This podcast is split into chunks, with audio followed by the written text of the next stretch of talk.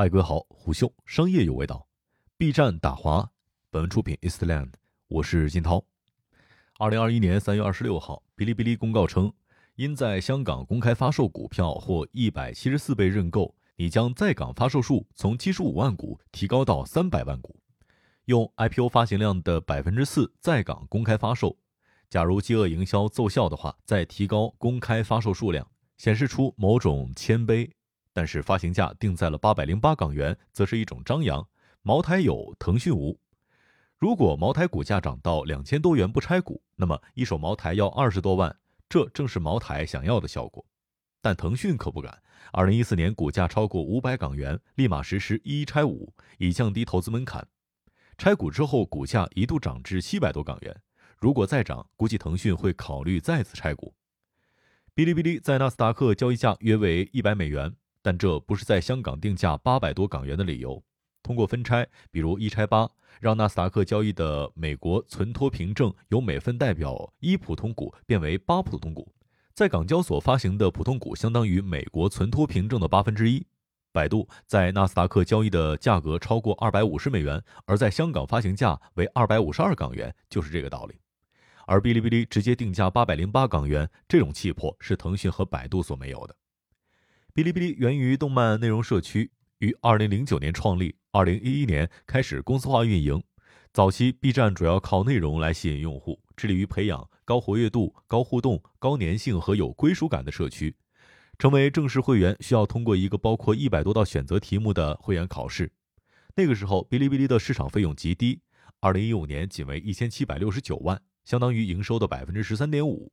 随着用户自然增长放缓，市场投入持续攀高。二零一七年市场费用突破两亿，第四季度月活用户达到了七千一百七十六万，同比增长百分之四十五。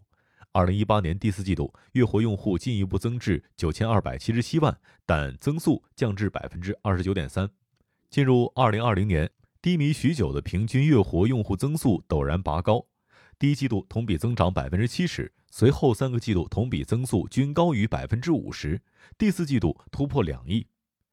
推动用户增长的主要动力是市场费用，而不是内容。哔哩哔哩在上市之前拉高用户数的意图十分明显，但用十年加巨额市场费用才发展到两亿用户，约占中国人口的七分之一。对于 B 站来说，人口红利基本吃完，市场投入的边际效益很低，而且招揽来的是路人而非家人，社区氛围可能会发生蜕变。哔哩哔哩将营收分为了四个部分：移动游戏、直播和增值服务、广告、电商以及其他。移动游戏业务主要是为第三方发行游戏，用户免费下载并以哔哩哔哩账号游玩，并且购买虚拟物品。直播以及增值服务主要也是靠虚拟物品销售变现。此外，还有大会员订阅费。广告包括出现在移动端应用的启动页广告和页面顶部的广告、网站主页顶部横幅品牌广告以及线上视频推送旁边的效果广告。电商收入来自于动漫相关商品和线下表演以及活动的票务收入。移动游戏是哔哩哔哩变现的主力。二零一七年收入二十一亿，占当年营收的百分之八十三。二零二零年，移动游戏收入四十八亿，同比增长百分之三十三点五，占营收的比例却降至百分之四十。因其他三项业务营收增速都超过百分之百，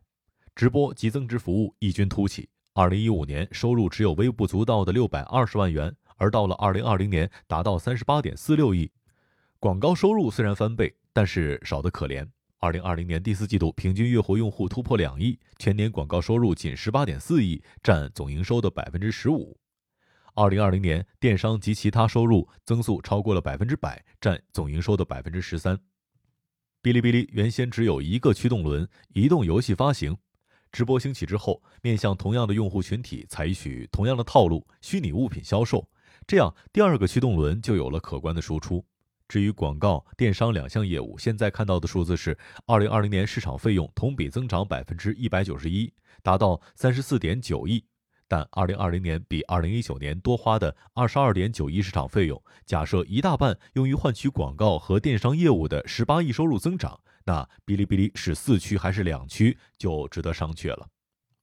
哔哩哔哩好比一台四驱车，移动游戏打滑，另外三个轮子拼命工作，却未必能够持久。移动游戏一年几十亿的收入，比腾讯差三个数量级；广告收入一年十几亿，比抖音低两个量级；直播收入比快手低一个量级；电商业务做一年相当于双十一的十分钟。不要说在某个细分领域成为龙头，如今还只是龙头的百分之一、千分之一，而且在如此低的位置就表现出增长乏力，靠巨额营销费用保增长，未来想象空间比较有限。招股文件当中，哔哩哔哩号称将抓住中国年轻一代日益增长的消费需求。空口无凭，得看广告主是否愿意投钱，用户是否愿意买东西。从广告和电商业务的表现来看，哔哩哔哩只抓住了年轻人的时间，距离抓住消费需求还差得远。哔哩哔哩的成本要覆盖游戏发布、服务品托管及维护、游戏推广和客服、自营电商进货成本，要与游戏开发者以及主播分成。还要向版权所有者支付内容成本，营收成本主要包括收入分成、内容成本、带宽以及服务器、电商和其他。二零二零年收入分成四十三点七亿，占营收的百分之三十六点四，